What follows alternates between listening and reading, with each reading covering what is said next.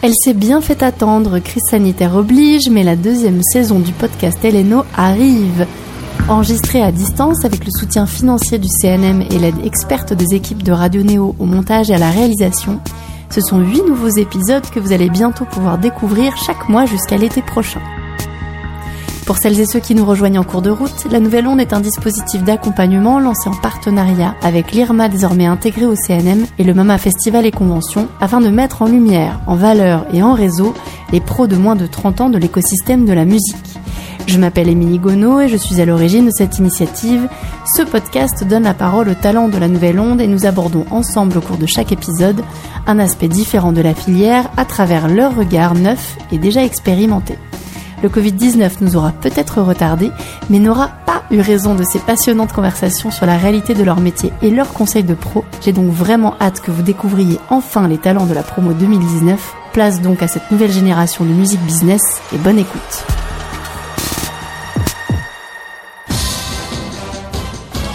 On poursuit notre exploration des coulisses du milieu de la musique et je vous donne un indice, c'est là où se joue une toute autre partition. Vous l'aurez deviné, je vous emmène au cœur de la fabrique des œuvres pour y comprendre le monde mystérieux et merveilleux de l'édition musicale où se côtoient auteurs et compositrices, mélodistes et parolières et bien sûr éditeurs et éditrices de musique. De quoi s'agit-il? Quel est leur rôle, leur métier au quotidien? Quelle différence avec les sociétés de gestion collective? Quel rapport avec la synchro? Bref, qui fait quoi et comment ça marche? On vous dit tout avec des invités aux premières loges de la création. J'ai nommé Elodie Briffard d'Elu Édition, Pamela Charbit de Warner Music USA, Antoine Chambre de Riptide Music, Jean-Baptiste Goubard de Loic Music en Belgique et Hugo Loïs de Troublemakers au Canada. Bienvenue à tous les cinq dans ce deuxième épisode de la saison 2 du podcast de la Nouvelle Onde. Salut, salut. Salut tout le monde. Salut. Alors, je suis très contente qu'on aborde aujourd'hui la question des éditions musicales. C'est un sujet qui fait euh, rêver, où les gens ne savent pas toujours de quoi on parle. Euh, Est-ce qu'on pourrait peut-être commencer par euh, bah, vous vous présenter, euh, un peu qui veut qui veut se lancer, et surtout avec quels artistes vous bossez, où est-ce que vous travaillez, quel est votre rôle? Elodie? Salut tout le monde, moi c'est Elodie. Euh, j'ai créé ma structure qui s'appelle Eli Promotion-Eli Publishing, euh, parce qu'au départ c'était une boîte de promo et maintenant je fais un peu tout et n'importe quoi, dont de l'édition. Euh, ma particularité c'est que je travaille pour des groupes de métal. Donc euh, en ce moment, en édition, je m'occupe de Ragaraja, qui est un groupe de métal en chant français, Monolith, qui est lui en chant anglais du coup, et quelques autres qui n'ont pas forcément de grosses actus en ce moment. Du coup, voilà. Je suis éditrice depuis 2016. Euh, Donc ça fait 4 ans. Ouais. Antoine? Alors moi je m'appelle euh, Antoine Chambre, j'ai 25 ans, j'ai monté ma structure euh, il y a 5 ans. alors c'est une structure qui s'appelle Reptile Music, qui fait à la fois blog musical, production phonographique avec différents labels sur lesquels on fait du label service également pour d'autres structures et euh, de l'édition musicale euh, dont on va parler euh, ce soir. Et en parallèle, j'ai un projet artistique plutôt électro que je développe. Voilà. Merci. Hugo? Euh, salut, moi c'est Hugo Loïs, donc je suis euh, depuis deux ans et demi au Canada. Euh, je suis responsable des éditions chez Trouble Publishing à Montréal. c'est une maison d'édition qui est affiliée à, à l'entreprise Troublemakers, euh, qui propose notamment un, un service de, de, création musicale et sonore pour notamment des environnements euh, immersifs. Donc je m'occupe euh, de la gestion de droits, euh, de développement d'affaires, euh, mmh. de développement de projets musicaux aussi pour des artistes émergents. Et surtout en ce moment, pour 2021, je me concentre notamment sur la création de, de camps d'écriture musicale. Et le prochain, j'espère, euh, ce sera 100% féminin et dans le but de les former sur, sur Ableton. Cool. Merci. Pamela? Alors, salut à tous. Moi, c'est Pamela Charbit. Alors, je travaille euh, en tant que A&R, donc DA, chez Warner Music Group à Los Angeles. Donc voilà, je ne suis pas en France. donc ça fait trois ans que je suis aux États-Unis. Euh, je suis dans une équipe qui est un peu spéciale, qui n'est pas, euh, qui n'est pas vraiment, on dire, connue de tous, même en France. C'est une équipe qui va travailler avec tous les labels de Warner, donc ils appellent ça Warner Global. Donc donc on a la possibilité non seulement de signer des artistes dans n'importe quel label de Warner, mais également de travailler avec des artistes qui sont déjà signés. Euh, ce qui fait que j'ai la possibilité de travailler avec euh, Cardi B, Dua Lipa, David Guetta, n'importe quel artiste signé chez Warner, mais que je n'ai pas forcément signé, et euh, plus euh, une artiste que j'ai signée qui s'appelle Killboy, euh, qui est une, une, songwriter, producteur, artiste, all package, et qui est aussi une, une, une femme. Donc c'est c'est surprenant, enfin, c'est c'est rare et c'est voilà, c'est cool. C'est bien, ouais, super. Merci, Jean-Baptiste? Bonsoir, moi bah du coup c'est Jean-Baptiste Goubard. J'ai euh, commencé un peu plus dans la radio, c'est ce qui m'a fait connaître l'édition. J'ai travaillé sur des radios nationales et euh, j'entendais parler de ce domaine dans la musique et ça me paraissait abstrait. Du coup je me suis formé un petit peu plus dans ce domaine par le biais des euh, formations d'Issoudun et suite à ça j'ai décidé de partir en Belgique à Liège pour développer une structure. à la base c'était un label mais maintenant on est manager, je suis éditeur. On produit donc des disques, euh, édition phonographique et booker. Donc on accompagne vraiment en 360. Moi je manage notamment un projet de post-rock qui s'appelle Endless Dive ou The Brums, un projet euh, free jazz, euh, tous les deux belges. Et ça me permet de travailler des projets, moi, qui restent dans un milieu plutôt de niche, même si c'est considéré comme confidentiel. Moi, je m'épanouis plus dedans. Parfait, parfait. Bah, du coup, Jean-Baptiste, tu as, un peu euh, commencé à défricher une question que je voulais poser. C'est un peu genre comment est-ce qu'on arrive dans les éditions? Donc toi, tu as suivi un groupe, euh, voilà, mais pas que. Euh, oui, effectivement. Du coup, j'ai suivi un groupe qui avait créé son label Luck Records, donc à Liège, pour sortir son CD, enfin son album, le pressé. Et au fil des années, bah, il y a eu une ambition d'un peu plus structurée. Moi, qui avais envie de créer une boîte d'édition sur des euh, musiques un petit peu plus de niche, euh, comme je disais avant. Donc euh, là, c'est un groupe de rock noise. Je les ai donc aidés à, créer l'édition autour du label et maintenant ça fait qu'on fait du 360 et donc moi c'est un peu ce que je gère au sein de cette structure c'est c'est mon le pôle que je je lead quoi. on va revenir dessus parce que effectivement quand on est dans l'édition on signe des œuvres et les personnes qui les écrivent, auteurs, autrices, et qui les composent, compositeurs, compositrices, euh, c'est pas les interprètes. Et ça, c'est effectivement une source de confusion assez récurrente. Elodie, toi, par rapport à, la volonté de commencer ta propre structure d'édition? Bah écoute, en fait, c'est une histoire assez bête, mais euh, en gros, euh, au début, j'ai commencé par la promotion. Et arrivé à un moment, je pouvais plus augmenter euh, ma tarification de facture parce que c'était juste plus possible pour mes artistes qui sont des artistes majoritairement émergents. Et, euh, et, du coup, je me suis dit, bah tiens, euh, je vais chercher euh, une autre source de rémunération et quelque chose qui puisse convenir à tout le monde. Et, à l'époque, je faisais une formation à l'IUSA et c'est là que j'ai découvert le métier d'éditeur. Et ça m'est apparu un peu comme une, comme une évidence. parce qu'en étant à la promo, c'est déjà moi qui gère les diffusions radio de mes artistes. Donc, il ne me restait plus qu'à apprendre le reste. ce qui était déjà pas mal. Mais, euh, mais voilà, du coup, c'était un peu euh, une évolution pour euh, que pour une fois, on arrête de me payer et que j'arrive à payer mes artistes et créer un truc un peu plus vertueux. Et donc, au départ, c'était ça l'idée. Mais la réalité fait que c'est tout autre. On gagne pas autant d'argent que ça en édition avec des groupes émergents. Mais ça, c'est une autre histoire. Oui, et puis pas tout de suite surtout, mais ça c'est autre chose. Comment faire On n'est pas milliardaire avec un premier EP, je comprends pas. Peut-être que ça viendra un jour, mais c'est c'est pas vraiment la direction qu'on prend. Euh, Antoine, toi aussi, tu as, monté ta structure, comme Elodie? Ouais, bah du coup j'ai monté ma structure parce qu'en fait euh, j'avais eu des expériences par le passé qui n'étaient pas forcément tip top où on m'a pas précisé ce qu'étaient les éditions etc. Donc je me suis fait carotter pas mal de choses et donc euh, bah, en apprenant j'ai préféré créer ma structure et, me développer ainsi. Cool. Hugo, toi du coup toi t'as as rejoint une structure?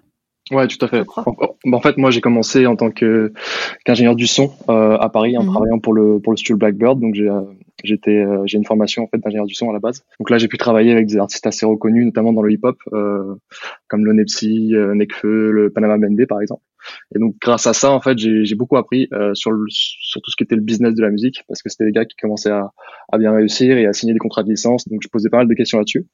Et, et, donc j'ai rencontré par la suite avec ça. Euh, donc euh, Victor Mélan, qui est un éditeur parisien, euh, qui s'appelle mhm. Piment Musique, sa structure, mhm. et qui travaille notamment avec euh, Lord Esperanza. Donc le, lui m'a, il m'a gentiment pris sous son aile et puis il m'a peu à peu formé à ce métier. Et ensuite, je suis allé, je suis allé directement au Canada parce que j'en avais un peu marre de Paris. Et puis j'ai trouvé le, le poste, le poste où je travaille actuellement. Donc ça s'est fait très très rapidement ici, en tout cas. Super, et ça fait combien de temps du coup que tu es au Canada? Ça fait deux ans et demi. Montréal? Ouais, deux ans et demi je suis, à, Montréal et puis deux ans et demi que je travaille là-bas. J'ai trouvé le, mois après que je suis arrivé. C'est vraiment une autre bah, non, en fait, c'est vraiment une autre mentalité ici. C'est on regarde beaucoup moins ce que tu as ce que as comme diplôme, c'est vraiment euh, euh ce que tu ce que, as envie de faire, ouais, ce que tu as dans le ventre et, et c'est sur ça que tu es jugé et pas forcément tes diplômes à l'entrée. Donc euh, c'est bon pour pour un début de carrière en tout cas. Ouais, ouais. Peut-être qu'on fera la nouvelle onde là-bas et que ce sera autre chose. mais voilà, très bien, très bien. Euh, Pamela, toi, donc euh, c'est pas dans l'édition, mais genre en tant que DA, genre le rêve, euh, tout le monde se dit oh là là, mais une femme DA chez Warner à LA et tout ça, comment comment on y arrive? Euh, Alors moi, j'ai commencé donc j'étais en bah, j'étais à Paris et j'ai commencé par ouvrir un au début, c'était un blog. Euh, c'était un site qui, qui traitait de l'actualité musicale, mais, mais euh, plus des artistes qui n'étaient pas signés, des artistes que je découvrais sur YouTube ou voilà et que j'adorais spécialement. Et euh, en fait, voilà, je leur donnais une plateforme, donc on a fait des interviews. Et puis petit à petit, ça a vraiment augmenté jusqu'au moment où euh, on a eu des interviews de très très gros artistes euh, internationaux. Et puis ça, on a, on a transformé ça avec euh, avec l'équipe avec laquelle je travaille en un magazine en anglais aussi. Donc vraiment petit à petit, ça a vraiment, il y a vraiment une réputation de de de, de, de curation, comment tu dirais de mhm, curation, ouais, curation. Ok, j'étais pas sûre. euh, j'en parle en français. Après, j'ai fait du freelance pour Virgin Radio pendant euh, pendant deux ans. Genre, j'ai fait des interviews pour eux sur le site, etc. Et puis, euh, j'en ai un peu un peu eu marre de, de la France aussi. Euh, bon voilà, je suis partie aux US, j'ai tenté ma chance. C'est vrai que c'est dur quand tu arrives là-bas, pas de contact, les visas, tout ça, c'est c'est un peu compliqué. Et euh, j'ai fait un an, je travaillais un an chez Apple Music, à leur radio chez Beats One, donc euh, c'est la radio d'Apple Music, donc j'étais euh, vraiment tout ce qui est production, aider à, à, assembler les, les choses de la radio, et voilà, donc ça fait un an que je suis euh, chez, chez Warner, exactement un an, j'ai commencé mi-décembre l'année dernière. Parfait. Et voilà, et bah c'est c'est voilà, c'est différent, euh, c'est comme euh, comme Hugo disait, euh, la mentalité est vraiment différente. Ici, ils voient vraiment ce que tu fais par toi-même en fait. ils sont pas oh, tu n'as pas ce diplôme, oh, tu es jeune. Ici, il y a des il y a des VP qui ont 26 ans, voilà. Alors que c'est un peu compliqué, voilà. C'est pas du tout la même chose, et voilà, ici c'est vraiment sur ce que tu fais, ce que tu as envie de faire, ce que tu montres quand tu es motivé, quand tu quand quand tu travailles quoi. Et du coup, non, mais c'est c'est intéressant parce qu'on retrouve dans vos parcours, euh, euh, soit on arrive via le son, soit euh, on arrive via les médias. beaucoup d'entre vous ont cette expérience, soit on arrive aussi via des expériences qu'on a vécues d'un peu plus près, que ce soit positif ou négatif. Quand aujourd'hui, si on si on, si on si on parle de genre l'édition musicale, est-ce que quelqu'un veut se dévouer pour expliquer ce que c'est, même juste au quotidien, un éditeur ou une éditrice? Alors déjà, je pense qu'avant de, de parler du, de l'éditeur et quel est son rôle, je pense que la base c'est de savoir ce qu'est euh, l'édition à proprement dit. Mm-hmm. En fait, l'édition c'est un, c'est tout ce qui est sur le, le droit d'auteur, donc ça va correspondre à tout ce qui va être euh, les euh, diffusions, que ce soit en radio, en télé, dans des films, dans des pubs, etc. De, des musiques, ça va être aussi des reproductions de ces musiques en live, donc lors de concerts, etc et même aussi une petite part sur tout ce qui va être les ventes, le streaming. Et euh, le rôle de, l'éditeur, ça va être d'optimiser tout ça, de collecter, de déposer, euh, de sécuriser euh, et d'accompagner l'artiste sur tout ce, développement. Mais, mais voilà, je vais pas rentrer dans les détails, je vais laisser un peu la, la parole pour pas la monopoliser. Non, non, mais t'inquiète pas. Euh, Elodie, toi, en tant qu'éditrice au quotidien, Ouais, bah en fait, si tu veux, moi, euh, être éditeur, c'est pas complètement mon quotidien vu que j'ai euh, bah, un peu toutes les facettes. Je suis à la fois à la promo, à la fois à la distrib, à la fois à la DA, à la fois un peu tout en fonction des contrats. Euh, mais sur ma partie édition, vraiment, moi, je, je m'occupe d'aller récupérer en fait cet argent qui dort à la SACEM et qui n'est pas réclamé par certains auteurs-compositeurs qui, qui finissent par s'en rendre compte et par me dire oh mon dieu Elodie comment est-ce qu'on fait pour récupérer nos, euh, nos droits euh, des concerts nos droits des radios? Bah si vu qu'on parlait euh, un peu des missions de l'éditeur euh, j'ai pas forcément envie de monopoliser la parole non plus mais non mais on est là pour vous écouter quand même hein. dans les missions de, de l'éditeur t'as notamment ça quand tu signes un artiste tu commences déjà toujours par faire un état des lieux de ce qui a été euh, déjà fait et de ce qui est à faire plutôt maintenant. par exemple, notamment, moi, mes artistes, quand ils arrivent, il y a toujours au moins un, voire deux albums de déjà sortis.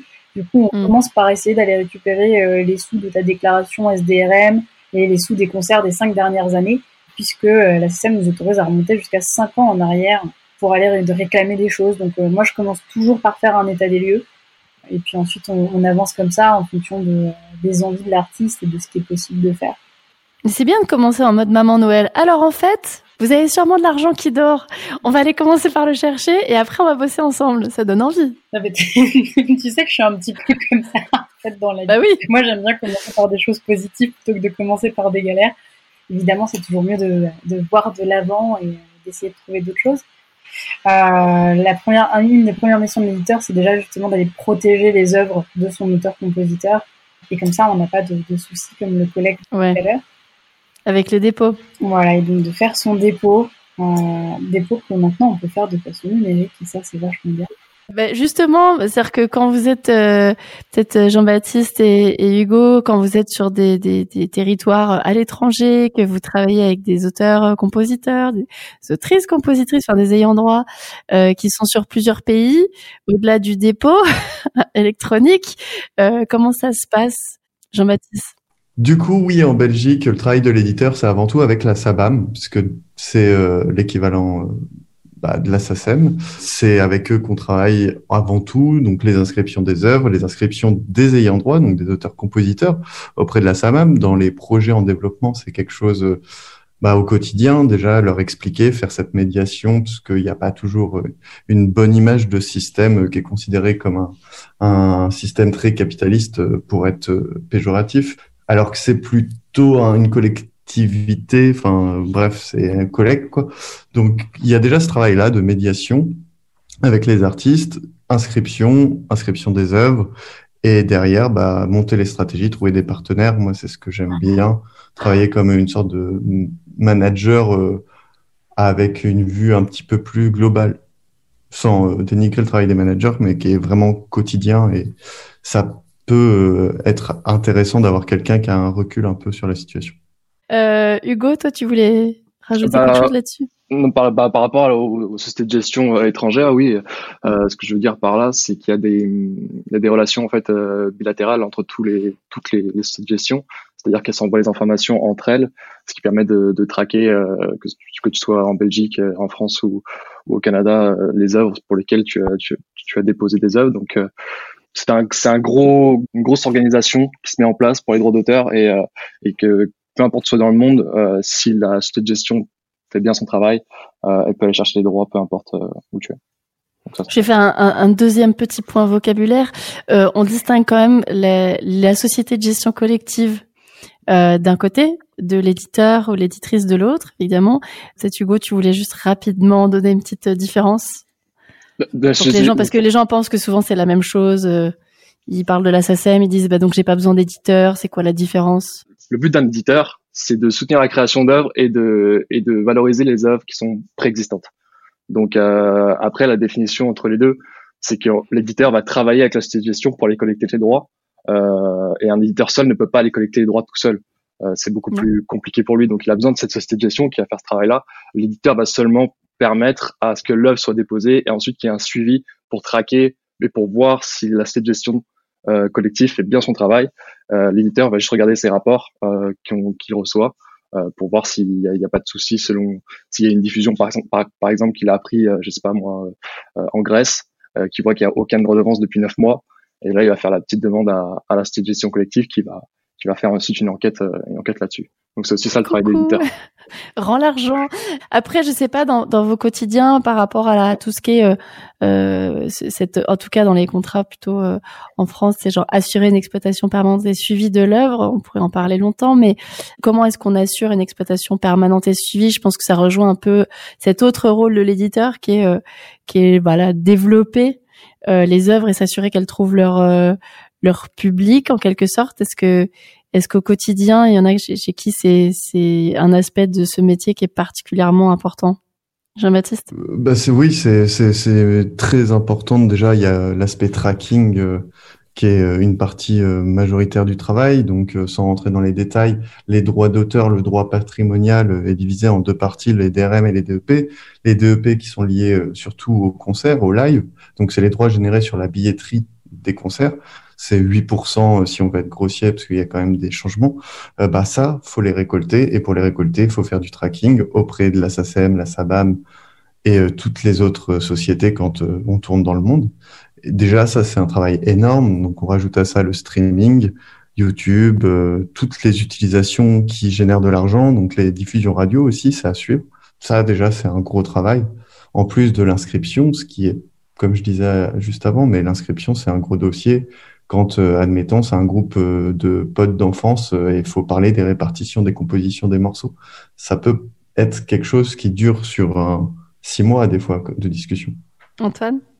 Euh, bah pour, euh, pour rejoindre ce que, ce que vient de dire Jean-Baptiste et, euh, et même pour aller un petit peu plus loin dans les détails un peu et les pratiques, il y a sur Internet, si vous tapez code des usages et bonnes pratiques de l'édition musicale, il y a un document PDF, je crois que c'est le premier ou le deuxième résultat, dans lequel vous avez un, un, document de 16 pages qui a été fait par les organisations professionnelles d'auteurs et celles des éditeurs et qui, on va dire, cadre un petit peu les différentes actions, opérations que que sont censés mener les, les éditeurs de musique dans, auprès des, des ayants droit et des, euh, et des œuvres c'est important que tu le soulignes. Je, crois que c'est la CSDEM, la Chambre syndicale des éditeurs de, musique, qui l'a qui l'a organisé. Euh, D'ailleurs, euh, j'en profite pour dire que genre toutes les références qu'on a dans ce dans cette émission seront sur la page dédiée de l'émission du podcast. Donc euh, vous pourrez écouter des choses, lire des contrats types, euh, des chartes, des choses comme ça. Il n'y a pas de souci. Effectivement, la question c'est que déjà c'est un métier qui est pas très connu.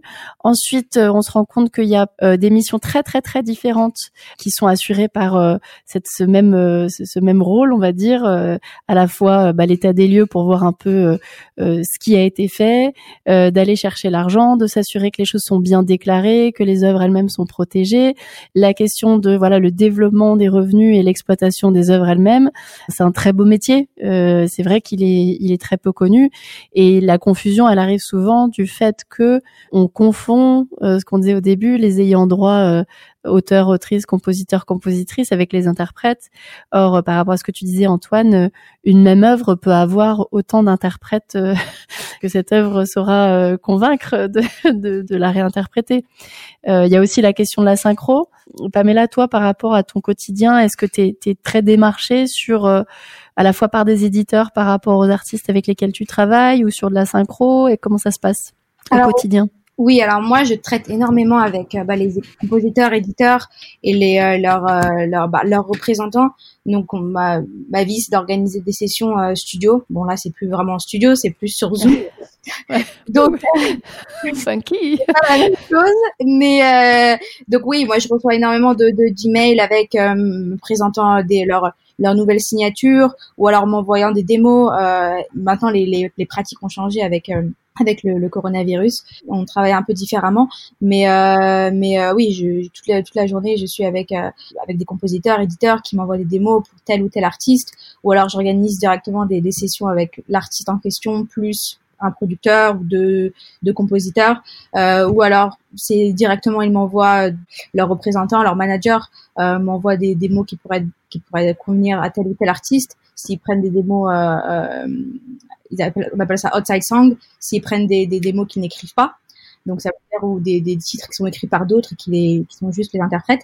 Donc euh, toute la journée c'est euh, voilà chercher euh, qui qui a écrit sur tel titre. En fait c'est une sorte de, de, de, puzzle en fait. Mm. On te dit voilà qui pourrait bien convenir à tel artiste et puis après tu tu tu mets tu mets quelques personnes ensemble, tu mets des compositeurs ou des writers des des des, des producteurs ensemble auteur compositeur voilà. J'ai un peu du mal. Euh, auteur compositeur ensemble et puis tu vois si ça marche tu il y a des y en a qui fonctionnent il y a certaines il y a certaines euh, combinaisons qui fonctionnent que ce soit à l'international on travaille beaucoup aussi avec l'Angleterre. Euh, je travaille beaucoup avec des producteurs français j'essaie de, de, ramener maintenant des producteurs français sur des, des projets euh, des projets US tout, tout bah, toute ma journée c'est euh, c'est de, de, les noms et les les les les, les connexions et, et puis les les écouter des titres qui pourraient qui pourraient fonctionner mm. voilà des différents creative partnerships Ouais, ouais, ouais, partenariat créatif. Non, mais c'est intéressant parce que ça fait référence à, à quelque chose que Hugo, Hugo tu évoquais, c'est-à-dire que tu disais euh, notamment des. Alors, je crois qu'au Québec, il parle de camp d'écriture. Sinon, il y a des résidences, euh, voilà, de création. Enfin, il y a des mots, euh, il y a des expressions différentes pour faire référence à la même chose. tu parlais aussi, Hugo, un peu plus tôt de tout ce qui concerne les œuvres préexistantes, mais par rapport à ces, ces camps d'écriture et ce que tu disais aussi, Pamela, à l'instant sur sur bah, la manière dont tu es sollicité toi. Voit que le rôle de l'éditeur ou de l'éditrice, c'est aussi de voir comment on peut euh, matcher, on va dire, des, des bah, quand tu parlais de partenariat créatif, des personnes pour créer de nouvelles œuvres. Et, avec cette idée que derrière, ça va générer des exploitations en fonction de l'artiste euh, interprète euh, qui va justement derrière avoir un minimum d'albums si c'est quelqu'un de connu. C'est ça. Voilà, j'ai un exemple qui me vient en tête, euh, sans citer l'artiste. Euh, c'est voilà un, des plus gros euh, artistes masculins pop et qui a sorti un titre il y a on va dire un deux ans, qui a fait un carton. Et l'article, le, titre en question est venu d'un d'un du manager ou du, du, responsable du, du, publishing, donc l'éditeur, qui a pitché le titre au manager de l'artiste en disant on pense que c'est un hit et que ton artiste devrait devrait le prendre. Et le manager a dit oui, je suis d'accord. Donc il a fait écouter à l'artiste. L'artiste était au début euh, pas très, pas très, pas très, pas très chaud dessus, on va dire. Mm. Et puis ils ont, ils ont tellement insisté, ils ont dit ça, ça, ça, ça, ça, ça, que l'artiste s'est dit bah, si vous incitez 20 fois, 25 fois sur le même titre. peut-être. Peut-être que vous avez raison. Il a, il a écouté, il a pris du temps dessus. Ils ont passé du temps en studio et puis euh, le titre a, voilà, le titre a fait un, carton, carton, carton. Et puis au final, c'est venu grâce, grâce aux éditeurs et grâce aux managers et on va dire aux personnes euh, derrière euh, qui ont, euh, qui ont réussi à, à, faire la bonne combinaison. Quoi. Oui, il y a un énorme travail de conviction. voilà. Et c'est et puis c'est vraiment créatif au final parce que même si tu voilà si tu es le manager ou si tu es la personne en charge des, des, des éditions de ton de ton client, de ton producteur ou de ton de ton auteur compositeur, tu vas savoir de quoi est capable ton, ton auteur ou compositeur et tu vas savoir qu'est-ce qui pourrait euh, l'aider à avancer dans sa mm. carrière, le mettre dans des meilleures euh, euh, sessions, voilà, sessions d'écriture avec d'autres producteurs ou d'autres d'autres compositeurs, artistes. Donc après, c'est vraiment, c'est au final, c'est aussi un, un, un rôle créatif business et créatif. Donc, je trouve que c'est un rôle très intéressant, même si vraiment ouais, pas de ce côté-là, mais Ouais, c'est un bon mélange. Non, non, mais c'est c'est un bon mélange. Et tu tu parlais, je rebondis sur ce que tu disais juste avant sur euh, voilà, il y a des y a les sessions d'écriture sur Zoom et la crise sanitaire. Euh, euh, voilà, au niveau de bah, une question pour toi, mais pour tout le monde. bon, c'est la question Covid, mais quand même, ça, ça a changé quoi? En, en, mais potentiellement en bien. Alors euh, moi, bah, c'est vrai que ça a beaucoup changé parce que y a, on a au début, euh, les, vraiment les artistes et les, les, les auteurs-compositeurs ne savaient pas comment réagir à cette crise. Ça allait durer longtemps, pas longtemps, et voilà, travailler sur euh, via un ordinateur, c'est pas la même chose que d'être en studio avec l'artiste. Il y a une, mm. ouais, la présence, c'est vraiment pas la même chose. Et donc au début, c'était un peu compliqué. On s'est dit, bah, comment on va faire? Il faut continuer. Voilà, il faut vraiment continuer. Et les premiers mois, c'était vraiment, voilà, les auteurs et les compositeurs, ils voulaient travailler avec les personnes qu'ils connaissaient déjà les artistes c'était un peu plus compliqué de les avoir euh, ils étaient plus euh, frileux sur ce côté-là et puis mm. euh, ils ont vu qu'on a, on a tous vu en fait que, que ça allait durer plus que, que ce qu'on avait que ce qu'on pensait et puis maintenant je vois des opportunités en soi parce que quand tu, quand tu y penses quand tu vois des sessions en studio euh, surtout voilà, aux États-Unis, ici à LA, tu dois être dans le même studio, dans la même ville, au même moment. Euh, voilà, encore une fois, on travaille avec des gens d'Angleterre, de, Suède, de, de, partout dans le monde. Donc, au final, il faut qu'il y ait énormément de paramètres qui soient euh, qui soient alignés pour que deux personnes travaillent ensemble, que ce soit artiste ou auteur-compositeur. Alors que euh, sur Zoom maintenant, voilà, je, je, je, fais des sessions avec euh, des producteurs d'Angleterre, des artistes d'ici. Et au final, ça crée des dynamiques qui n'auraient peut-être pas existé n'avait pas tous été forcés de travailler de chez nous. Donc euh, c'est ça qui est qui est intéressant. Et puis je, moi je, personnellement je pense que même lorsqu'on retournera aux vraies sessions euh, en studio, je pense qu'il y aura quand même cette euh, cette dynamique de, de travail en ligne qui va euh, subsister. Donc voilà, ça, ça a des, des, on va dire des bons côtés, des mauvais plus de mauvais côtés que de bons côtés, mais ça, ça, a pu, ça a pu au moins apporter euh, quelques euh, quelques bons côtés en termes de, de créatif, enfin créativement. Oui, d'un peu ouvrir le champ des possibles et que le, les, les, partenariats ou les collaborations ne dépendent pas que de logistique finalement. C'est ça, exactement. Au final, maintenant, voilà, tu, tout le monde a Internet, tout le monde a un, ordinateur, donc tu peux travailler avec n'importe qui dans n'importe quel pays. Euh, Jean-Baptiste, toi, ça, ça, a changé quelque chose? Oui, forcément, le Covid, ça a changé pas mal de choses, même si euh, actuellement, on n'est pas à plaindre. Euh, on arrive quand même à avoir euh, pas mal de choses à gérer, mais par exemple, on a dû décaler trois fois des sessions studio. Donc, le groupe que j'accompagne, notamment Management, Endless Dive, il devait enregistrer en mars 2020, puis en août, puis en novembre. Et ça, euh, ces trois fois-là sont tombés à l'eau. Donc, on a dû euh, trouver des solutions, rebondir. Au final, on a trouvé un nouveau créneau. Et euh, ça, je pense qu'on est tous en train de traverser ce genre de problème, sans parler des frais engagés sur des tournées. Et c'est pour ça que nous, au final, on est moins à plaindre parce qu'on a un peu moins engagé de frais que des artistes plus gros qui, eux, engagent des millions des fois sur une tournée en avance et là, qui ont certainement des trous. Petite question, est-ce que la SABAM a, fait un peu comme la SACEM en mode on, rémunère les live streams? Oui, totalement. Ils sont, ils ont appliqué ce format, ce forfait, euh, comme à peu près la SACEM pour euh, les artistes qui ont joué euh, sur Internet, donc Facebook, Twitch, ce genre de plateforme.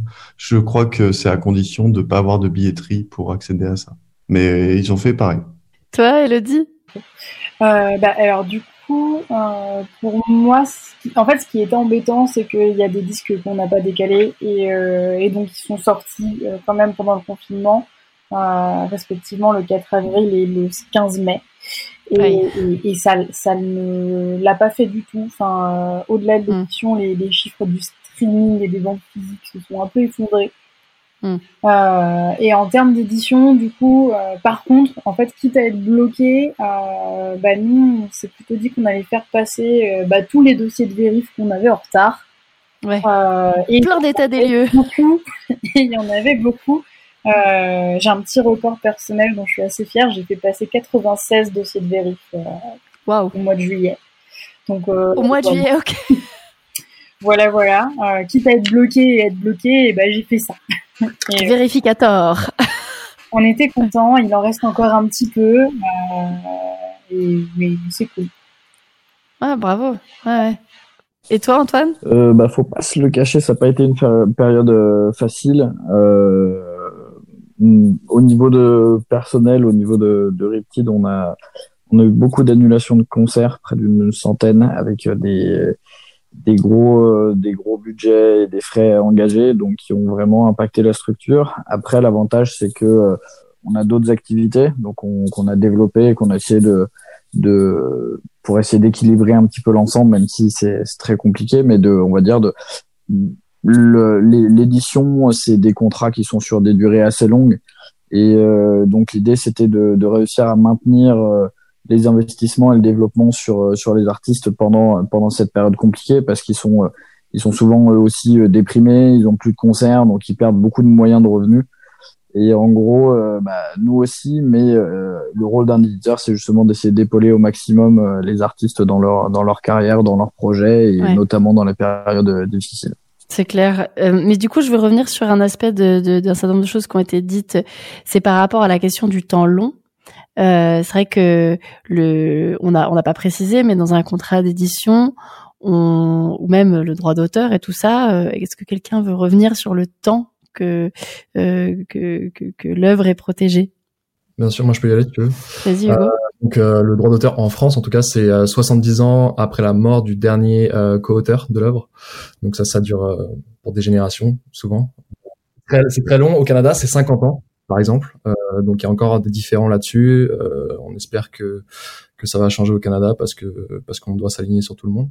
Donc oui, il faut il faut rallonger ici au Canada parce que c'est c'est que 50 ans. Et puis mais oui, c'est bien la mort du, du dernier co-auteur de l'œuvre et pas le premier comme certains moi, ce que je pense, ce que je, peux conseiller aux artistes qui, qui nous écoutent, c'est d'éviter de, de signer pour euh, à perpétuité. Je sais qu'en France, ça se fait, euh, ça se fait beaucoup encore, malheureusement. Mais euh, mais il faut savoir que ce que vous créez, c'est du patrimoine euh, intellectuel. Mm. c'est comme si vous achetiez. Ça peut valoir une maison, donc comme comme du vrai patrimoine. si vous cédez ça pour la vie, bah c'est c'est plus compliqué que ce soit pour vous, mais aussi pour vos héritiers en termes de redevance. Antoine? Bah, les, les contrats de droit d'auteur, c'est vrai que c'est c'est quelque chose qui qui est assez assez long, qui peut être très engageant pour pour un artiste. Euh, et donc du coup c'est c'est très important euh, de la durée. Est vraiment un facteur qui rentre en compte et c'est surtout que ça va être très long les droits euh, vont mettre un certain temps à, être collectés à être ensuite optimisés mhm. donc euh, c'est un peu tout un équilibre à trouver entre un, un, les premiers droits qu'on va commencer à percevoir au bout de deux ans souvent et les premiers résultats au bout de trois quatre ans mais après, voilà, à vie, c'est très long. 30 ans, c'est énorme. 20 ans, c'est long aussi. Donc, c'est un équilibre à trouver avec des personnes de confiance en face. Mhm.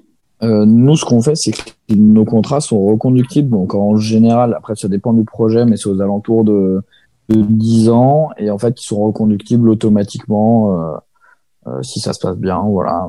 Jean-Baptiste? En général, moi, c'est une question en fait euh, qui me taraudait pas mal. On, ah, en France, c'est quand même beaucoup encore euh, les contrats à durée 70 ans après la mort du dernier ayant droit. Euh, mais nous, c'est de 5 à 20 ans suivant l'investissement sur les projets. Donc, on ne va pas plus et pas moins parce que 5 ans, c'est déjà court quand même. Enfin, après, ça dépend des, des, cas. Quand même. Antoine? Euh, Après, il faut, faut, prendre en compte que la, la durée des, des droits d'auteur, euh, c'est un peu différent de, des autres types de droits. C'est que ça va toujours être d'actualité dans le sens où euh, les morceaux vont continuer d'être joués en live euh, pendant un certain temps. Euh, mm. En tout cas, dans, dans, le meilleur des cas. et surtout, ils peuvent toujours être exploités dans des films, etc., même longtemps après leur, Mm. leur sortie. Par exemple, le, le chanteur de Over the Rainbow euh, qui a fait un tube planétaire, euh, mais qui est devenu un tube parce que ça a été utilisé dans la série Gomorrah de Canal+, mais dix ans après sa mort. Mm. Donc en fait, ça va durer très longtemps les, les droits qui sont euh, euh et leur exploitation. Donc c'est très important de trouver un bon éditeur. Mm. Et justement, il y, a, il y a différents types d'éditeurs. Euh, va y avoir les librairies musicales qui vont en fait juste acheter les droits des morceaux pour juste les placer en synchro. il va aussi y avoir les éditeurs qui vont au contraire faire un vrai travail euh, de développement, euh, mm. euh, d'investissement sur sur l'artiste. Et en fait, c'est en fonction de de ses besoins, de son projet. Il faut vraiment se poser la question de quel éditeur choisir pour que ça réponde au maximum aux besoins qu'on peut avoir.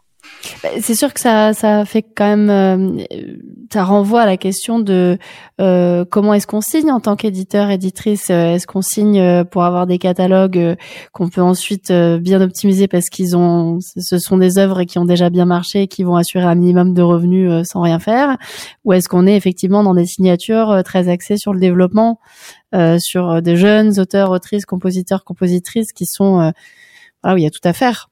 Ça dépend, ça dépend ce que tu fais en termes de, de, de, de travaux pour, pour l'auteur.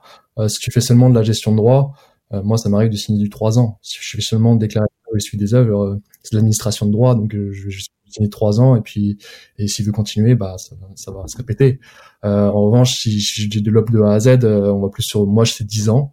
Et après, c'est une question de, de, défendre aussi les auteurs. Moi, je, je considère que même en tant qu'auteur, mm en tant qu'éditeur, pardon, et je suis auteur, mais en tant qu'éditeur, c'est aussi important de, de défendre les droits des, des auteurs pour le futur, parce que euh, nous, on peut avoir plusieurs auteurs à la charge, euh, une carrière. Donc, euh, s'ils font 300 œuvres euh, dans leur vie, c'est incroyable. Nous, on un catalogue de 600 œuvres euh, en deux ans, par exemple. Donc, c'est deux vraiment des économies, et puis il faut comprendre aussi ça pour tu signes en édition. Tu t'évoquais, tu as commencé à esquisser une définition de la synchro. Euh, c'est un, c'est un mot qui revient beaucoup. C'est un fantasme, genre euh, avant avec la crise de disque, du disque entre guillemets, on a eu genre l'avenir c'est le live, et puis après et avant le Covid même, on a eu euh, oui bah maintenant c'est la synchro. Euh, Pamela, toi, est-ce que tu es très sollicitée pour de la synchro? C'est quelque chose qui revient beaucoup, où il y a beaucoup d'incompréhension aussi, ou ça va? Ben moi je dis enfin, je suis pas vraiment euh, vraiment sûre sur la synchro. Je suis vraiment, euh, bah, je sais que c'est super important. Par exemple, l'artiste dont, dont, je te parlais, euh, Killboy. Euh, qui, bah, qui est un, un, artiste en développement qui vient d'être signé euh, bah, il y a même pas un an. Euh, On mm. a eu euh, on a eu des, des, des, des, requests on va dire de, de du, du label même qui veulent pitcher le titre à plusieurs gros voilà, succès, que ce soit sur Netflix ou sur d'autres d'autres d'autres médiums. Et euh, on voit énormément de, de, de titres qui qui explosent grâce à l'insynchro. Et bon, c'est pas d'aujourd'hui, hein, évidemment. Mm. De plus en plus, surtout maintenant avec les nouveaux médiums, des nouveaux médiums comme le, les, les, les, les, jeux vidéo. J'en perds mes mots. Les, voilà, les, jeux vidéo. on est vraiment, voilà, je sais qu'on est, c'est pas vraiment mon, domaine sur quoi je, je travaille spécifiquement, mais mais c'est quelque chose qu'on vraiment qu'on prend en compte et qu'on on essaye de, de, placer nos artistes dans un maximum d'opportunités euh, euh, qui sont voilà qui sont disponibles et trouver les différents angles où on peut euh, on peut, le, on, peut, on peut les placer mais voilà, c'est pas vraiment quelque chose mm. enfin c'est la synchro n'est pas vraiment mon domaine particulier oui, mais c'est vrai que c'est, c'est quand t'entends un titre, tu peux évaluer avec, à ah l'oreille s'il a un potentiel. Ah oui, oui, non, c'est sûr, c'est sûr, exactement. Tu, bah, des fois, nous, on a, quand on a des, des, des réunions avec marketing et euh, les, les, autres équipes d'un, certain artiste, on leur propose des idées euh, de, de, de pitching. On sait qu'il va y avoir euh, telle, euh, telle, telle série ou tel, tel, tel film qui est et on, on, on pense que c'est ça pourrait être un, un, bon segment euh, à, à, à, prendre en considération. Et aussi euh, on a travaillé euh, ça, ça, vient de, de on a travaillé l'année dernière sur le Fast and Furious le, mhm. le, voilà, le nouveau film. On a travaillé sur ah, c'est mon équipe qui était en charge de, bah, de, de, la, de la bande sonore. Euh, voilà et donc c'est voilà c'est les, les titres seront dans le film. Donc c'est voilà, vraiment de la synchro. Et puis il y a aussi l'album euh, qui sort, euh, qui une mixtape qui a été qui est sortie, et puis un album qui est en préparation parce que voilà il y a eu les, le, le Covid entre temps et puis mhm. tout qui a qui a chamboulé. mais c'est vrai que voilà quand tu quand tu penses à ce genre de de, de projet où tu dois vraiment avoir des titres pour un film. Euh, tu mm. enfin c'est vraiment très différent que d'avoir que de créer des titres pour un, un certain euh, un, certain artiste où euh, euh, les sessions sont différentes et c'est vrai que, que tu, tu te bases sur la storyline du film tu te bases sur les, les personnages certaines scènes les scènes où tu, tu as besoin de de de, de, bah, de, la, de la musique quoi et bah je pense c'est c'est vraiment une avenue qui est que souvent certains sous-estiment même en tant que qu'artiste indépendant. Mais voilà, quand tu es artiste indépendant, tu te dis forcément ah je veux pour pour avoir de l'argent et je veux signer en major ou je veux signer en ouais tu ne sais pas qu'il y a énormément de d'avenues comme l'insynchro qui sont disponibles et qui sont euh, qui, qui, peuvent être euh, euh, qui peuvent être atteignables pour des artistes indépendants. Donc c'est vraiment une, une, une, une avenue qui est source de revenus. Voilà. Mmh, pour, mmh, mmh. pour tout le monde, hein, pour les artistes indépendants ou dépendants euh, ou, signés. Et euh, et euh, voilà. Et donc c'est vraiment quelque chose qu'il faut. non, c'est important. Il faut voilà, se renseigner et sur lequel il faut il faut il faut pas négliger. Faut pas le négliger. Oui. Et en, plus de ça, euh, la synchro a l'avantage d'avoir des, des, gros budgets. Il y a plus de budget dans, dans la pub ou dans le cinéma que dans la musique. Hmm. Hugo, je, te voyais réagir. Bah, oui et non, dans le sens où, où les, les, films institutionnels sont quand même euh, illustrés musicalement, notamment par des librairies musicales. Je, je pense pas qu'il y aurait beaucoup de budget là-dedans. Euh, moi, plus peut-être avant. Il y en avait peut-être plus avant, mais. Ouais, exactement. En fait, c'est pour moi les, les synchros en tant qu'éditeur musical euh, indépendant, c'est c'est ça a mal en ce moment, euh, notamment avec le Covid. Ça s'est ça s'est accentué, les budgets sont de plus en plus dérisoires, et c'est dû notamment aux, aux grosses plateformes euh, comme Netflix et HBO, tous ces gros joueurs qui en fait produisent de plus en plus de contenu euh, chaque année satisfaire une clientèle qui en veut plus plus. Et les budgets sont forcément euh, euh, sont forcément dilués en fait. Ouais dilués dilués et, sont souvent ridicules. Et surtout pour les artistes, artistes indépendants qui n'ont pas, pas un hit et qui n'ont pas, pas besoin de me demander euh, euh, des, beaucoup d'argent. Euh, moi étant euh, au Canada, euh, je sais qu'il y a beaucoup de, de, de productions euh, américaines qui viennent chercher de la musique au Canada parce que le, le dollar canadien est moins fort, donc les budgets sont, sont, sont, moins forts et même ces budgets-là sont, sont clairement ridicules. Donc, euh, donc on se bat contre. Quand tu dis ridicule, c'est pour, pour qu'on se rende compte de ce que c'est un budget ridicule. Je un, un 1000 dollars pour, euh, pour, pour, euh, pour chaque side. Et encore, je suis gentil. Des fois, c'est des, des fois, j'ai des 500 dollars pour, pour chaque côté, que ce soit le master ou le publishing. Donc, euh, c'est un dollar canadien. Pour utiliser à vie ou pour utiliser sur une durée? pour, euh, pour, pour, pour genre un, Netflix, moi j'ai eu souvent, je travaille avec un, un supervisor de, de Toronto, c'était du 1000 dollars, 500 par side pour Netflix. Et donc, mais ah oui, Netflix, genre à vie, sans. Ouais, ouais. Et pour un épisode, une chanson dans un épisode, euh, c'était c'était euh, c'était 1000 dollars. Ok. Donc, sympa tu te bats contre ça, c'est compliqué. Et, après, tu rajoutes en plus les librairies musicales qui sont de plus en plus de, de, meilleure qualité, ils sont incroyables. moi, il y, a, pas longtemps, j'ai voulu chasamer une musique de, de Premium Beats. Sincèrement, j'ai écouté la pub, je suis, uh-huh. c'est quoi, c'est incroyable, c'est cool, c'est un, un peu jazz franco, ça ressemble à Pauline Croze, j'adore. Je, je Shazam, je trouve pas, je fais ok bizarre, je vais sur le, je vais sur le Facebook de, de la pub et je trouve que y a quelqu'un qui a mis en commentaire, eh, ça vient de cette pub là, cette, cette de Premium Beats. donc, euh, donc non, c'est, on se bat contre des, des, des, librairies musicales qui, qui, qui sont lourdes de droits pour pour les productions audiovisuelles et qui payent qui payent 130 dollars US euh, euh, pour avoir cette musique là dans un dans un film. Jean-Baptiste ouais. Eh, ouais, du coup, euh, nous, euh, on a eu un, cas assez concret. Euh, donc, un des groupes avec qui je travaille, Endless Dive, donc qui est du post-rock. Nous, on a donc un catalogue pas mal de niches, puisque voilà, je travaille des esthétiques entre le punk, l'électro, ambient, enfin des choses vraiment qu'on retrouve pas dans ce qu'on appelle mainstream, mais mais qui fonctionnent bien. La preuve avec donc ce groupe où on a eu une bonne synchro qui représente plusieurs dizaines de milliers d'euros, euh, ce qui permet de financer un album, un clip et euh, d'être serein pour le sortir. On n'est pas obligé d'investir de l'argent en, déficit. Et ça, euh, c'est quand même quelque chose de confortable. Et je pense que c'est une vraie stratégie pour la niche, les projets de niche et d'esthétique de ce type, quoi, parce que c'est un bon moyen de financer un album sans vendre son âme diable. Je parle pas de trucs Carrefour, ça peut être euh, vraiment très large, même un jeu vidéo genre GTA, c'est euh, un très bon moyen euh, de caler une synchro et de se faire un peu de tout. Bon à savoir.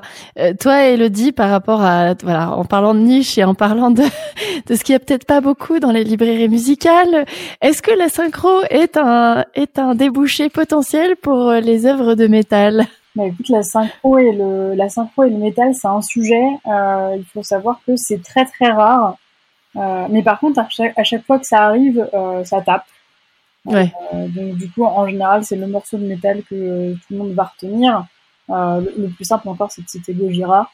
voilà, dans des pubs de voitures parce que on aime bien ça. Ou alors, bah, du coup là, le, dernier en date qui a vraiment fait du bruit, c'était un groupe français, Novelis, dans une pub pour Peugeot où euh, il me semble que c'était Peugeot où il y a une petite fille à l'arrière qui se met à hurler du métal et euh, bah, c'est un groupe français. Euh, et, et c'est très rigolo parce que je me demande encore comment Novelist a réussi à faire ça puisqu'ils ont un seul album qui est sorti en 2014 et, et on désespère d'avoir un autre album depuis donc gros miracle. Est-ce que l'un des membres du groupe est maintenant dans l'agence de pub qui a placé Ah bah ça question. On, ne saura jamais. Mais jamais. la, synchro et le métal, c'est un sujet. Il faut savoir que euh, il y a des marques, notamment des marques de fringues, qui commencent à, à adopter un peu les couleurs du métal. Je pense à IKKS et à Diesel, notamment avec leur nouvelle collection là depuis une bonne année. Euh, et donc ça les intéresse, mais ils osent pas passer le pas. Donc euh, on commence à avoir des, des portes qui s'ouvrent petit à petit. Bon, pour l'instant, ça reste un peu encore euh, le rêve du métallo français, quoi. Mais, mais ça, il y en a, il y en a à qui c'est arrivé. Euh, je peux presque tous les citer, mais euh, ils sont moins de 10, donc il n'y a pas de, a pas de mérite à ça. Mais, mais bon, ça finira par venir petit à petit. Après, c'est vrai que le, métal, c'est aussi, ça dépend de la période, de la tendance, ça dépend aussi du pays parce que on peut très bien avoir plus de synchro de métal dans d'autres pays, enfin le métal, mais ça peut être d'autres d'autres musiques aussi, plus de niche ou voilà. Et, donc en fait, il y a, y a tout un travail aussi qui se fait avec euh, avec euh, l'international, notamment des, des sous-éditeurs euh, ou alors des partenariats entre structures avec des camps d'écriture où on invite des artistes de différents pays. Et en fait, on peut avoir des, des belles surprises ou des fois on va avoir des groupes qui sont pas très connus dans leur pays, mais qui vont faire une énorme synchro à l'étranger où, euh, par exemple, bah, si on reprend l'exemple du métal, où le métal euh, marche super bien, notamment par exemple en, en, Australie où le hard rock et le métal marchent très fort. Est-ce que tu as, dit un mot Antoine qui était euh, tendance Est-ce que parce que je vois que ça fait déjà quelques temps qu'on discute, on discute. Est-ce que par rapport au métier, vous sentez qu'il y a des tendances qui, se dessine sur euh, l'évolution du métier, sur des enjeux euh, particuliers? On peut parler euh, justement de, de, des droits d'auteur et de la directive européenne sur les droits d'auteur qui a fait parler de ce sujet euh, sur YouTube par euh, les créateurs. Hein. On a vu beaucoup de YouTubeurs faire des vidéos sur la, la, loi, comme quoi elle était dangereuse, tout ça. Et c'était clairement du lobby de Google. Enfin, après, ça, c'est mon avis, mais, euh, mais euh, en se renseignant un peu, on a vu qu'il y avait des, parlementaires européens qui étaient harcelés de, messages vocaux euh, pour voter contre la loi, tout ça, et c'était relié à des services de Google. Mais bref, et ça, c'est déjà un gros sujet qui montre que le copyright va essayer de rentrer en guerre avec le droit d'auteur. Ce qui est, enfin, après, c'est c'est trop tôt peut-être pour en parler, euh, c'est que le début, mais c'est vrai qu'il faut comprendre, dans le monde, il y a deux systèmes euh, qui, dans le milieu de l'édition, c'est euh, le système des droits d'auteur et le copyright. Et en Europe, le droit d'auteur protège vraiment plus les ayants droit que face au copyright. Et je pense que c'est un des enjeux et des discussions qui va avoir de plus en plus de place dans le débat public et c'est pour ça que c'est important la médiation et euh, la démocratisation du savoir autour du droit d'auteur. C'est vrai que dans le cas de Cobalt, ils ont aussi, enfin, ils sont sociétaires SACEM par exemple, mais euh, ils ont levé, je crois, 60 millions avec un tour de table Google, mais euh, ils ont aussi acheté leur propre société de gestion collective. Donc, donc il y a, y a un côté jugé parti qui peut, qui peut interroger effectivement énormément, euh, voir si ce sera lié à euh, je suis efficace, je suis une société de technologie, je permets un paiement rapide, efficace. En échange, euh, je lis ça à la question de la durée de protection des droits. Ils n'ont pas encore franchi ce pas-là, mais voilà, on peut s'interroger sur la possibilité. Du, et grande question, c'est vraiment moi ce sujet-là qui est, qui est important. Cobalt, donc on, on en parlait avant, et euh, principalement euh, en lien avec Google. Google, on a bien vu que ces grandes entreprises, déjà avec les data, c'est pas les personnes euh, en qui on peut avoir le plus confiance, ou en tout cas c'est bien de garder un, un certain rapport de force. Et c'est toute la question de comment Cobalt interfère par le biais de Google sur ce vote en Europe. Et c'est là, pour moi, vraiment euh, une stratégie qui euh, est à montrer du doigt. Et après, le reste, euh, voilà, on, a besoin juste de se renseigner et de se rassembler, d'en parler pour avoir un avis fixé. Mais ce qui me fait peur, c'est que je vois personne en parler, quoi. Et ça, ça me fait effectivement un peu flipper. Mais bon, on est dans une période où beaucoup de choses changent. Ouais. Hugo? Après, c'est aussi, euh, c'est aussi le devoir de, des sociétés de gestion collective de, de se mettre à la page. Euh, quand tu sais que tu as à peu près, euh, je crois que c'est 2 milliards de dollars de perdus pour des œuvres qui sont non réclamées, tu te poses des questions quand même sur le système. Et puis, si par exemple un système lié avec le blockchain, par exemple, ça pourrait servir justement à aller traquer ces, ces métadonnées pour que tous les auteurs et tous les ayants droit soient payés bah, ça servirait vachement. Je sais que la Slocan, c'est lié euh, notamment donc la société de gestion euh, collective canadienne. canadienne. C'est lié euh, justement avec une entreprise de blockchain pour justement développer ça. Mais c'est à elle de, de, de s'inscrire dans ces dans ces initiatives, pardon, et puis de de l'avant parce qu'on sait qu'elle récupère beaucoup d'argent et souvent cet argent-là il est, il est mis sur un compte en banque, il y a des intérêts dessus et puis faut juste que faut, faut se servir pour justement aider les auteurs. Après, sur la SACEM, je sais qu'elle avait euh, développé une initiative de blockchain en partenariat avec la PRS, qui est genre la SACEM britannique. Donc, effectivement, c'est vrai que dès qu'on entend ces nouvelles technologies, que ce soit la blockchain ou autre, euh, il y, a, y, a, une part de R&D nécessaire pour voir euh, si c'est applicable. bon, après, sur les blockchains, c'est encore autre chose. Si, si, tout le monde a la sienne, ça sert à rien. Euh, dans, dans, les tendances, euh, la, la, question qu'est-ce que est-ce que vous avez envie de réagir sur tout ce qui est euh, projet d'intelligence artificielle de Gafa notamment ou de Spotify par exemple, le projet Magenta chez Google, autre, est-ce que ça vous ça vous parle? Non, oui, oui, justement, le travail de moi, le, fascine, ce qui me fascine, c'est l'intelligence artificielle pour le, le, A&R manager. Aujourd'hui, mm Pamela dis-moi si je me trompe, mais euh, je sais que les, les majors euh, utilisent justement ce, ce genre d'outils pour aller traquer les, les, les œuvres euh, et les enregistrements qui marchent le mieux sur les plateformes de streaming pour aller signer avant tout le monde ces auteurs. Et, et, ça pose question sur justement le futur de, du, du, du, travail de, de A&R manager qui en fait est, va être remplacé par ces outils-là. Ce qui est ok, mais on ne devra plus appeler ces gens-là des A&R, mais plus des, des DA ou des, des project managers, je pense. Ça, ça va être l'avenir de, de la musique là-dessus. Ouais, Jean-Baptiste. Ouais, eh ben c'est un sujet euh, l'IA euh, dans la musique euh, qui est là maintenant. Enfin, c'est pas une question de futur, c'est vraiment dans notre présent. Euh, clairement, la gestion de données, de data, euh, l'IA, elle est majoritaire et elle est extrêmement utilisée dans la musique. les systèmes, il y a des systèmes de billetterie qui sont montés grâce à ça, mais maintenant moi, par exemple, on a une playlist euh, sur notre profil Lux Spotify, c'est de la smart curation. C'est le directeur artistique de Dour qui crée des algorithmes qui s'amusent avec un peu l'API de Spotify et avec des metadata, on, il s'amuse à créer des algorithmes qui font des playlists euh, par rapport à ce que tu lui donnes à manger. Donc euh, moi, je lui dis, je veux de la dark, dark bedroom pop et il va mettre des artistes et je mets un peu ce que je veux dedans. Et ça, euh, en fait, ils font. Si nous, on a accès à ça, c'est que ça fait cinq ans que ça y va à fond pour analyser nos données, les liens de pré-save aussi, qui sont utilisés pour avoir plus de données sur l'utilisateur et la personne qui va s'intéresser à l'artiste. Donc euh, rien que pour ça. Et après, dans la création, la question se pose. Mais euh, pour le moment, personnellement, j'ai pas vu de projet très pertinent à part une sorte de gadget où ça aide à composer ou créer des gammes mais, euh, mais la question euh, est encore juridiquement euh, pas résolue. Donc.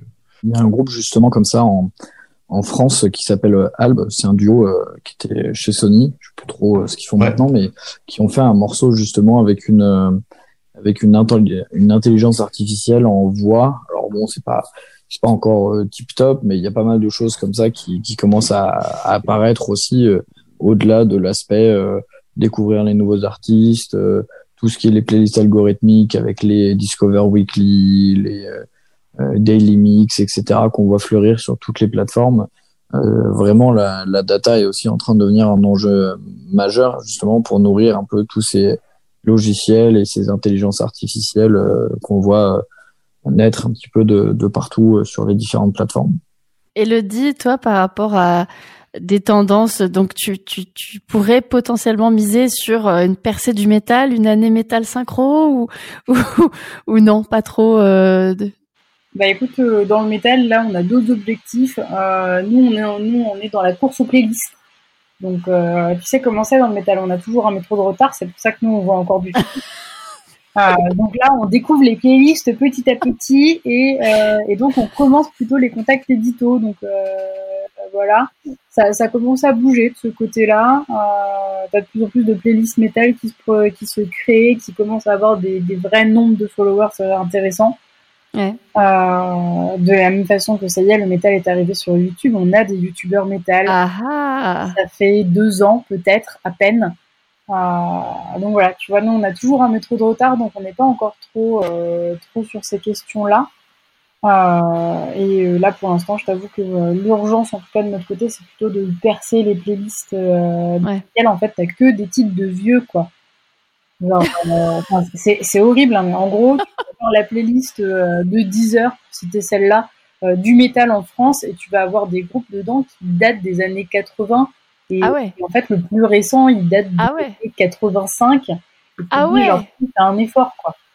Rod, si tu nous entends, je suis désolée. mais, mais, donc voilà, du coup, euh, on en est plus à essayer de, de casser ces trucs-là, euh, d'arrêter de, de, dire que c'est très bien que ACDC soit encore dans le top des ventes cette semaine, mais qu'il euh, y a, y a d'autres groupes. Oui, on est, on est ravis pour eux, hein, mais, mais effectivement. Faut... On est content, mais en fait, ils sont morts, tu vois. Enfin, ouais. bon, ça, ça suffit. Ouais, ça, ça, suffit maintenant. Euh, faut laisser la place aux jeunes. Euh, dernière. C'est très, c'est très nouvelle onde, tu vois. Ouais, tout à fait. Euh, dernière question, euh, parce que ça fait à peu près une heure qu'on est qu'on est ensemble. Il y a plein plein de choses qu'on pourrait évoquer encore, mais dernière question par rapport au métier même d'éditeur d'éditrice. S'il y a quelqu'un qui se disait tiens ça me ça me tente bien, est-ce qu'il y a genre des conseils que vous donneriez euh, aux personnes qui s'intéressent soit à l'édition en général, soit euh, voilà au métier lui-même, même des comptes sur Instagram ou autres qui peuvent qui peuvent être euh, source d'informations ou d'autres types de ressources ou même euh, un conseil en termes de comment s'y prendre, qu'est-ce que ce serait?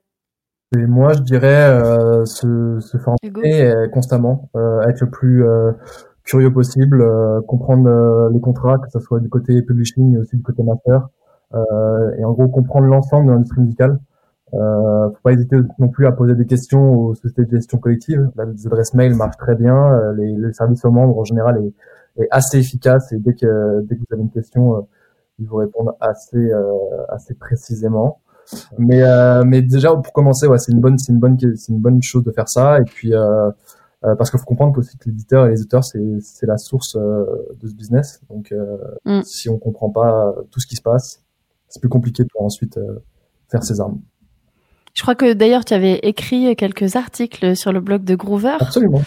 Tout à... oui, sur le sujet. Ouais, deux, deux articles sur euh, les droits de la, les droits de la musique et le deuxième c'était comment négocier un contrat d'édition. Magnifique, on le mettra dans l'article dédié de l'émission. Euh, Antoine? Bah, si vous voulez même rajouter encore des, euh, des éléments à cette, euh, cette liste de d'œuvres et d'articles à lire, euh, il y a un excellent livre qui est qui a été fait par Mathieu Chabot qui qui est aux éditions Irma, donc c'est un peu tous les livres sur toutes toutes les métiers de la musique, etc. et qui du coup présente euh, tout euh, tout le métier euh, d'éditeur et tout ce qu'est l'édition. Et en fait si vous lisez vous pouvez presque monter votre propre maison d'édition après. Oui la nouvelle édition vient de sortir. C'est le premier le premier truc des éditions Irma CNM donc si quelqu'un veut devenir éditeur il y a, y a plus qu'à se lancer écouter ce podcast lire ce livre lire les articles d'Hugo et puis c'est des bons conseils tout ça très bien euh, Elodie toi? Bah écoute, euh, moi j'ai d'abord euh, découvert ça euh, à une après-midi de cours. Et, et, après, en fait, je me suis vraiment formée avec le livre de l'IRMA, donc je suis très contente de voir qu'il y a une nouvelle édition. Ouais, par Mathieu Chabot. Et, vraiment, enfin, c'est enfin, voilà, une mine d'or ce livre. Après, bah, ça a déjà été dit, mais on a de la chance, en tout cas en France, d'avoir une, une SACEM qui répond à toutes les questions et qui prend le temps de le faire alors que sincèrement moi je les trouve pas assez nombreux pour faire le boulot qu'ils font. Cela étant, euh, donc non, euh, un vrai conseil par contre euh, si, si, effectivement nos auditeurs ont envie de se lancer dans l'édition, l'édition c'est le métier par excellence des musiques actuelles qui demande de la patience. Oui. Euh, notamment Ne pas le faire si tu n'as pas de patience. Du coup, euh, moi, ça a été le, le, plus dur pour moi, euh, parce que je ne suis pas patiente, ça a été de, de découvrir le calendrier euh, des possibilités. Et, euh, et, donc voilà, du coup, non, le, le travail d'édition, avant tout, ça demande de la patience. Et, et quand même un poil de connaissances juridiques que l'on retrouve dans le livre de Verma. Ouais.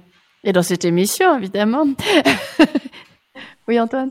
Euh, vraiment, la patience, c'est euh, c'est quelque chose euh, de, de primordial dans l'édition parce que parce que c'est c'est vraiment des périodes comme on l'a expliqué précédemment qui sont qui sont très longues. Les droits mettent du temps à arriver, donc c'est c'est vraiment la construction de quelque chose et donc c'est pour ça que c'est c'est aussi sérieux, aussi important et qu'il faut vraiment pas le négliger, qu'il faut le commencer dès le début. Mmh. Jean-Baptiste? Effectivement, la patience, c'est une qualité extrêmement importante dans ce travail. Euh, la récolte des droits, c'est quelque chose qui prend du temps et en plus, euh, c'est vraiment de l'administratif. Euh, les Excel, les reports, tout ça, c'est pas quelque chose de très agréable à lire et euh, à traiter. Et après, pour aller vérifier, c'est toujours euh, très fastidieux. Et aussi, la relation de confiance est toujours pas simple avec la SACEM. Il n'y a pas toujours des réponses claires et des fois des choses un peu étranges dans les reports euh, à cause des timings aussi, d'où le côté patience. Des fois, ça peut mettre trois ans de récolter les droits pour un concert, alors que d'autres, ça va mettre un an et on ne sait pas trop pourquoi. Ouais, parce qu'en fait, on pense que c'est des voleurs. Globalement, c'est ça. C'est vrai que c'est un des sigles qui euh, résonne mal dans ces milieux-là et il euh, faut savoir faire avec. Et voilà, mais en gros, euh, en gros, dans le métal et, euh, et, dans tout ce qui est un peu hardcore, on comprend pas forcément de prime abord le rôle de la SACEM. Et donc, en gros, eux, ce qu'ils voient, c'est que si jamais ils sont SACEM, et ben ils joueront dans moins de salles, notamment dans les salles qui n'ont pas envie de payer leur taxe SACEM. Donc, euh, tu commences déjà par de la grosse pédagogie à dire que oui, mais non, en fait, c'est vachement bien. Et, Effectivement, il y a cette pensée que la CCM sont des voleurs. Personnellement, pour l'instant, il n'y a pas d'autres systèmes, mais j'ai déjà entendu ça dans le milieu, notamment du punk hardcore, où il y a ce truc, cette culture des squats, donc déclarer une billetterie, tout ça, c'est pas dans, tout simplement dans leur culture. Et effectivement, il y a aussi des histoires. La SACEM n'est pas toute blanche, loin de là. Mais, euh, mais à côté de ça, j'ai pas pour l'instant trouvé d'alternative euh, aussi fiable et euh, qui fonctionne aussi bien. Donc c'est pour ça, deux poids deux mesures, c'est quand même assez important dans ce genre de situation. Ça a plus de 200 ans, faut pas l'oublier aussi. Donc faut faire avec euh, et, essayer de se battre et se méfier tout le temps, parce que c'est bien de rester aux aguets. Et faut et faut pas oublier que la SACEM, bah, c'est une société de gestion collective, donc euh, on devient sociétaire, on achète des parts sociales, on peut participer au vote et changer les choses de l'intérieur. Mmh, on bascule dans le trotskisme. c'est intéressant. Non, mais euh, après c'est non, mais c'est des c'est des longs débats. Euh, ça, ça retrouve, euh, ça recouvre un peu les lignes de faille entre les musiques mainstream diffusées qui tiennent le haut du pavé, qui ont leurs entrées en fait dans le système, et celles qui sont bah, plus à la marge, qui se sentent moins considérées et qui se disent pourquoi devrais-je être concerné par un système qui ne me considère pas plus que ça? Donc voilà, c'est un vaste débat en espérant que le dialogue permette de résoudre toutes ces questions. Euh, en tout cas, bah, écoutez, merci beaucoup. C'était une, c'était une belle discussion. Il y a plein, plein de choses qu'on pourra encore détailler, explorer. Euh, on n'a même pas parlé de plein de vocabulaire, de trucs, mais on va pas donner euh, voilà un mal de crâne à qui que ce soit. Euh, en tout cas, merci beaucoup à vous. Je retiens que il faut être patient, patiente, euh, et voilà. Mais de toute façon, quand on est passionné par les œuvres qu'on défend, ça n'est pas très compliqué. Merci beaucoup pour votre temps, pour votre expertise, et bah, très vite, j'espère. Merci beaucoup.